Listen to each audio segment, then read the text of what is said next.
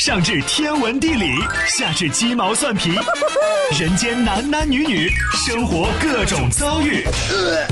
这天下的事儿就没有谈笑不聊的，这小子什么都敢说。开心 Taxi，道听途说，就听谈笑的。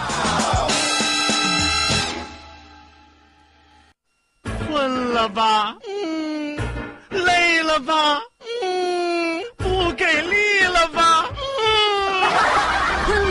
给力了，就听谈笑呀，听开心 Taxi，道听途说。生活难免苦辣咸，谈笑陪你说甘甜。开心 Taxi，道听途说。FM 九十二点六，谈笑为你而说。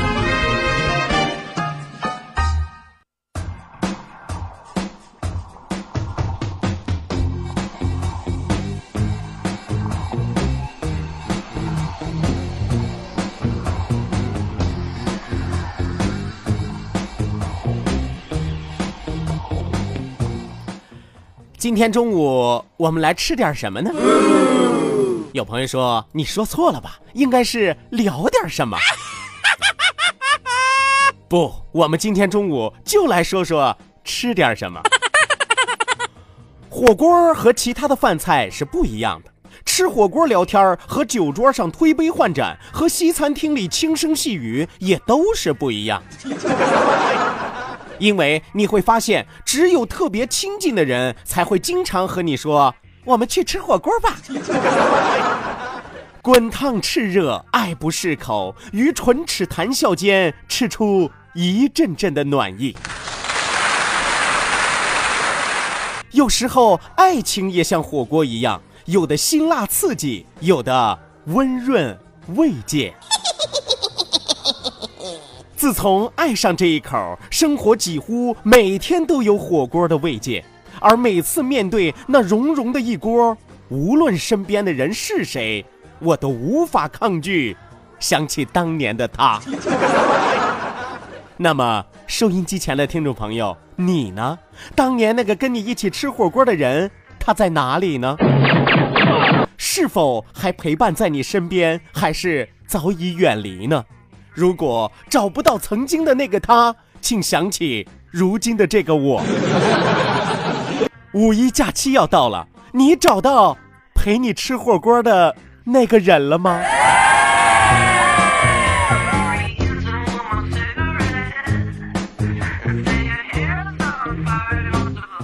你们说我为了口吃的我容易吗？啊！最近这两天我发现真是怪了啊，天越热啊，越想吃火锅。哎，这个有点以毒攻毒的意思啊！我跟你说，吃完了火锅之后，你毛孔扩张，大汗淋漓，突然会觉得透心凉。所以啊，我在刚才在这首诗朗诵当中啊，有一句我特别强调：只有关系特别亲近的人，才会经常和你说“走，咱们去吃火锅吧 ”。收音机前不是有那么多的听众朋友，每天都在口口声说爱我、想我，要和我永远在一起生活。可为什么我们认识了这么久，就从来没有一个人对我说出口“走，我们去吃火锅吧”？择日不如撞日，撞日不如今日。我看今天谁请我吃火锅？时间可以放宽，就是这个五一假期。来吧，要请我吃火锅的小伙伴，发送微信开始预约。我突然发现做这档节目是真省饭钱啊！好的那，收音机前的听众朋友，欢迎您准时走进活力九二六这一时段是正在为您直播的娱乐脱口秀《开心 Taxi》，道听途说，我是你们的老朋友老司机谭笑笑。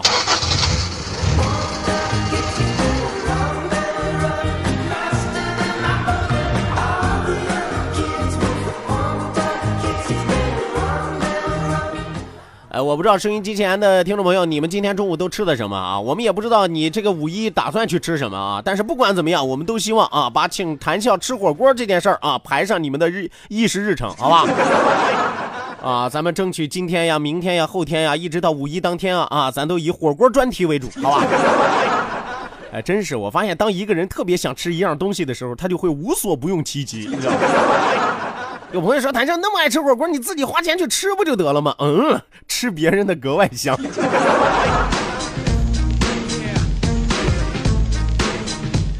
好的，那说一说笑一笑，不说不笑不热闹，笑一笑咱们就十年少。希望有更多的小伙伴抓紧时间行动起来，发送微信来参与到我们的节目互动当中来。那再一次要提醒大家的是，记住我们的两处微信交流平台，一处呢是我们九二六的公众微信账号 QDFM 九二六 QDFM 九二六。另外一处是谈笑个人的公众微信账号，谈笑两个字一定要写成拼音的格式，谈谈需要笑，谈谈需要笑，后面加上四个阿拉伯数字一九八四，最后还有两个英文字母，一个 Z 一个勾，一个 Z 一个勾哦。on the right track, but I was on the wrong train. It's like that. Now you gotta face the pain, and the devil's got a fresh new place to play. In your brain like a maze, you can never escape the rain. Every damn day's 好的，那网络收听我们的节目，欢迎您手机下载蜻蜓 FM，搜索青岛西海岸城市生活广播，或者是直接关注我们九二六的公众微信账号 QDFM 九二六，正在为您同步直播。除此之外，也希望您能够在节目之余继续和谈笑沟通交流。欢迎您手机下载映客啊，映是放映的映，客是客人的客，手机下载映客，直接搜索谈笑个人的映客直播号六五四九五五幺幺六五四九五五幺幺。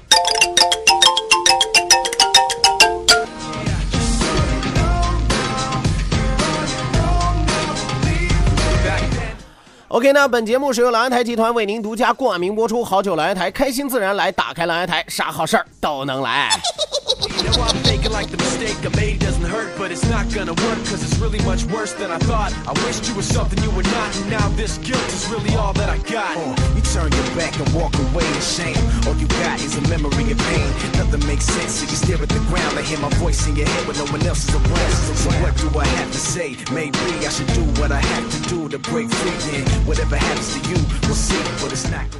呃很多朋友啊很多朋友都愿意夸谭笑啊夸谭笑什么呢？说谭笑机智幽默啊最擅长圆场最擅长接话棒啊啊由此可见谈笑在上学的时候啊一定最招老师啊恨。为什么呢？因为老师上课的时候最讨厌学生接话棒了，对吧？可我要告诉大家的时候，此一时彼一时。上学的时候，你那个状态可能不招老师喜欢，但是现实生活当中，如果我们掌握了机智幽默的圆场的办法，就会避免生活当中诸多的一些尴尬。哎，当然我这么讲，大家可能不太明白啊。我给大家讲几个真实的例子。有几位朋友最近这段时间一直在给我发微信，虽然他们讲的是另外一件事儿，但是总结起来你会发现，他们就是因为听了我的节目，所以才掌握了一种新的生活技能。啊，有朋友说谈笑这个臭不要脸的又开始往自己脸上贴金了啊！啊，那也是没办法嘛，是吧？我也得变着法的宣传宣传我自己嘛。呃，前两天啊，前两天有个叫做柚子的朋友啊，给我发微信说啥呢？说这个笑哥呀，我假期上我姨夫店里去帮忙啊，我姨夫呢让我把牌匾擦干净，然后呢我有点处女座，我就使劲擦那个牌匾，太过用力了啊，牌匾咵嚓掉地上了，关键掉地上也就算了啊，啪嚓摔成两半啊，你哪那么多修饰词儿是吧？说还好我见过大世面，我转身对着目瞪口呆的姨夫就说了一句：“姨夫，好兆头啊啊，咱们要开分店了！” 哎呦我的妈呀，得亏这牌匾摔成两半，你姨夫就要开分店。这要是说个摔个稀碎，你姨夫就得全国连锁呀！啊，你姨夫就没跟你说一句开分店的钱得你出吗？是不是？你说这叫不叫机智幽默的圆场，对不对？原本很尴尬，干个活吧，啪嚓把匾摔碎了。知道的吧，是你不小心；不知道的，还以为你不愿意干活，故意的呢，是吧？但人家这哥们多聪明，是吧？姨夫，恭喜你要开分店了啊！姨夫恨得牙根都痒痒，好好好。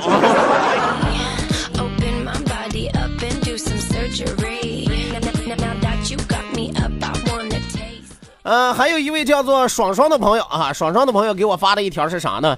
说他有一个高中女生同学啊，高中女同学啊早恋了啊，我怀疑他可能就是说他自己，但是他不好意思承认，哎，所以就改成了我同学或者是我朋友啊。说我有一个高中女同学早恋了啊，有一天呢，她爸妈出差不在家，于是她决定把她男朋友带回家，嘿嘿嘿。下午呢，这女生啊就买了好多零食啊，男生呢抱着一个大西瓜啊，于是就上楼进门了。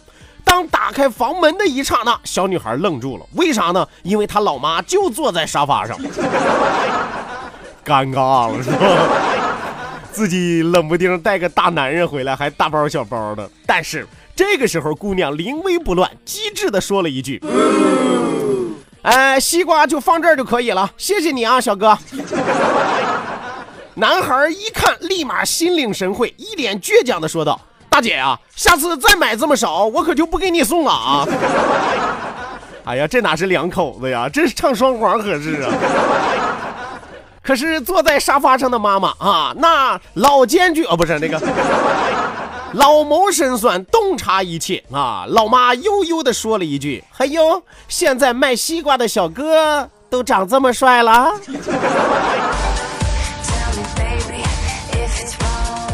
我说句实话啊，笑哥只想做一句评语啊：现在高中的小孩儿都这么胆儿肥了吗？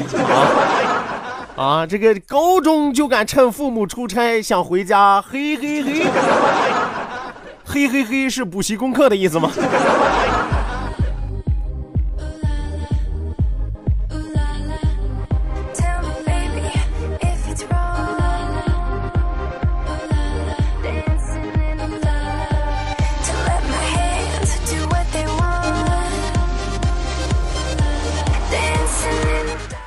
啊生活当中处处充满惊喜，生活当中也处处充满误会。我们说如何避免这些误会？如何让我们的生活变得更加的惬意？如何拥有机智幽默的方式来圆这样的谎，来圆这样的尴尬？哎，来能够填补掉我们的一些坑啊！只办法只有一个，希望大家记住，希望大家广为流传，那就是信笑哥，用开心。哎，最近主题有点丰富啊！信孝哥得永生，信孝哥永开心，信孝哥不挂科。你看，所以说啊，以前都什么求子娘娘呀、送子观音啊，是吧？以前又什么弥勒佛呀，是吧？财神啊都没用啊，回去请一尊孝哥回来，你管他挂床头上还是挂厅堂里呢？这保不齐哪方面就能灵啊！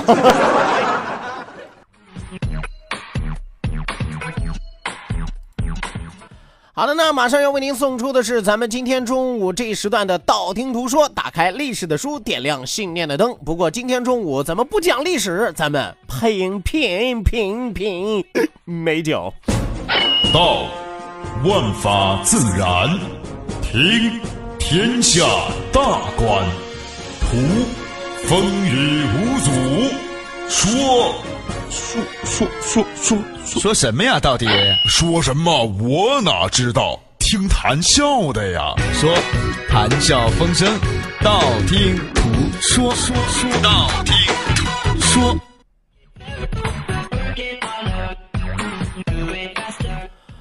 好的，那这一时段的道听途说啊，因为今儿是周五，相信很多老朋友也都知道，一到周五的时候就是给大家派送福利的时候啊。我们的节目是由蓝台集团为您独家冠名播出的，而蓝台集团呢，一到周五的时候也会为大家送出福利，那就是蓝台的青白美酒啊。青白美酒是蓝台美酒当中的一个品牌，而且这个品牌相对来说性价比比较高。每天中午呢，也就是每到周五的这个中午呢，为大家送出三瓶。换句话来说，三位幸运听众就会成为我们的幸运听友。那么，如何才能获得这三瓶酒？谁又会成为幸运听友呢？每天我们会给大家讲述一些关于蓝台美酒的知识和历史。说完了之后，我们会迅速提问，提问的问题就是今天中午所讲述的内容。所以说，谁回答的又快又准又狠啊，谁就会成为我们今天的幸运听友。我们只取前三位啊！话不多说，现在谈笑。开讲，今天要和大家说一说这个琅琊台的历史啊，要从来开始啊。什么叫从来开始？就是从一开始给大家讲。话说六十年代，也就是一九五八年，党和政府着力发展地方传统工业，呃，挖掘古狼牙酿酒的技艺，将原有的小作坊彻底的合并。在原胶南县城成立了胶南县商业局第一酿酒厂啊，大家记住这个名字啊，胶南县商业局第一酿酒厂。为什么要记住这个名字呢？因为这是青岛狼牙台集团的前身。哎，最开始成立的时候，它不叫青岛狼牙台集团，它叫什么呢？胶南县商业局第一酿酒厂。建立之初，酒厂仅有员工五十五人，生产规模四十四吨。呃，而且呢，在酒厂的你如果去过蓝牙台酒厂的朋友会发现，酒厂的这个储酒木桶容量为三吨左右，现就存放于集团狼牙台酒文化展示馆地下酒库当中，这就是当年的一个纪念品。拥有着半个多世纪历史的储酒木桶，静静地立在那里，散发着历史的醇香，见证着狼牙台集团的壮大与辉煌。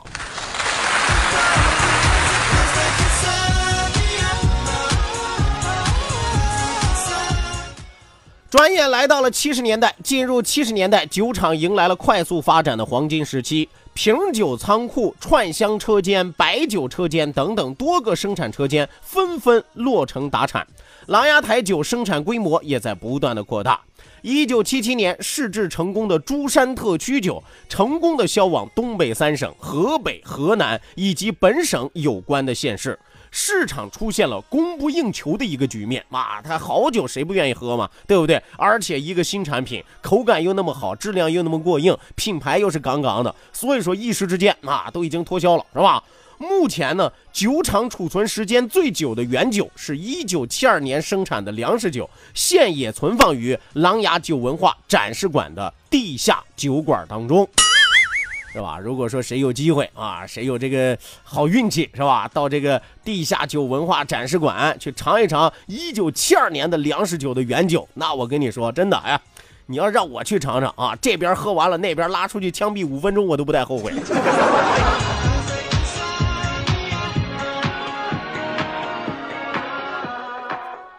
再来看八十年代啊，八十年代以后，为了适应市场和生产发展的需要，一九八一年的六月建成了面积达一千七百二十八平方米的地下酒库，这是全国最早的人工建成最大的地下酒窖。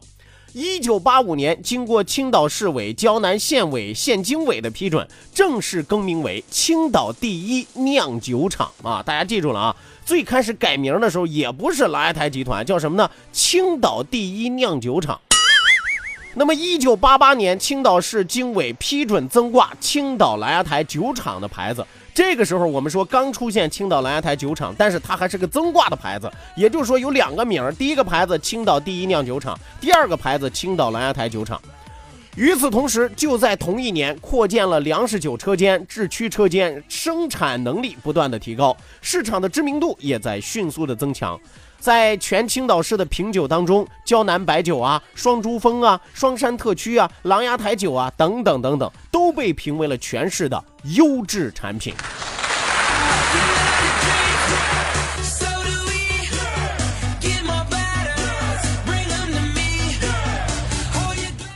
来，继续来看九十年代，九十年代狼牙台酒享誉全国，厂区的面积持续的增加。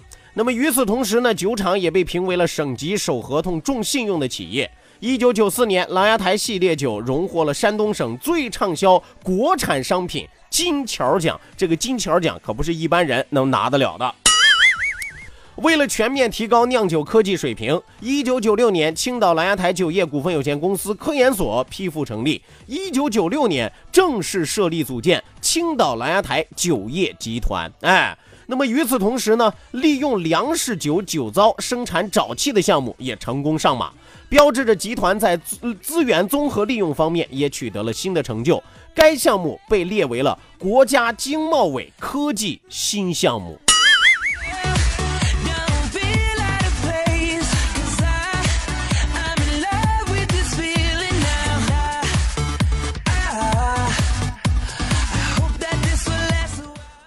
细数历史，再创辉煌。我们说，今天中午谭笑给大家讲了好几个年代，是吧？关于琅琊台美酒的一些历史，是吧？呃，六十年代开始，七十年代、八十年代、九十年代，一步一个脚印，每一个年代都给我们带来新的希望和新的契机。这就是琅琊台酒之所以能够历久弥香的一个根本所在。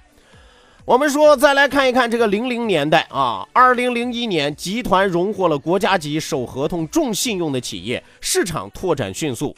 进入到新千年，集团在做大做强白酒产业的基础上，不断的扩大经营范围，于二零零二年确定名称为青岛蓝牙台集团股份有限公司。啊，从什么时候开始呢？零二年才开始。我们说第一次建厂是什么时候？一九五八年。但是，一直到出现这个牌子青岛蓝牙台集团股份有限公司，是一直到二零零二年，形成了以白酒产业为主体，生物和果酒产业为两翼齐飞的发展战略。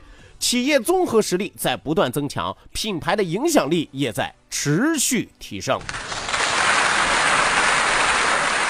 其实今天给大家讲的内容比较多，相信很多的朋友得消化很多啊。但是我要提醒大家的是，记知识啊，一定要记知识点，是吧？啊，你就看你这个要高考之前，你不能成本成本书翻啊，你得会蒙题，你知道吗？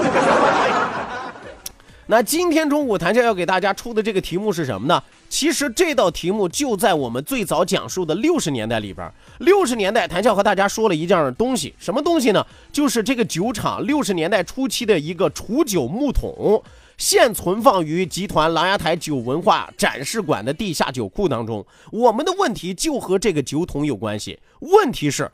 这个酒桶的容量为几吨左右？请大家迅速作答。哎，想想啊，六十年代初的时候，一个储酒木桶，现在已经成为历史文物了。它的当年的容酒量啊，它的容量是几吨左右呢？收音机前的小伙伴，抓紧时间做出您的选择和回答。回答正确的前三位将会有机会获得来台集团送出的清白美酒一瓶。好的呢，稍事休息，为您送出半点的天气和路况信息。希望您千万不要走开，继续锁定活力九二六，这里是正在为您直播的开心 Taxi，道听啊图说。I'm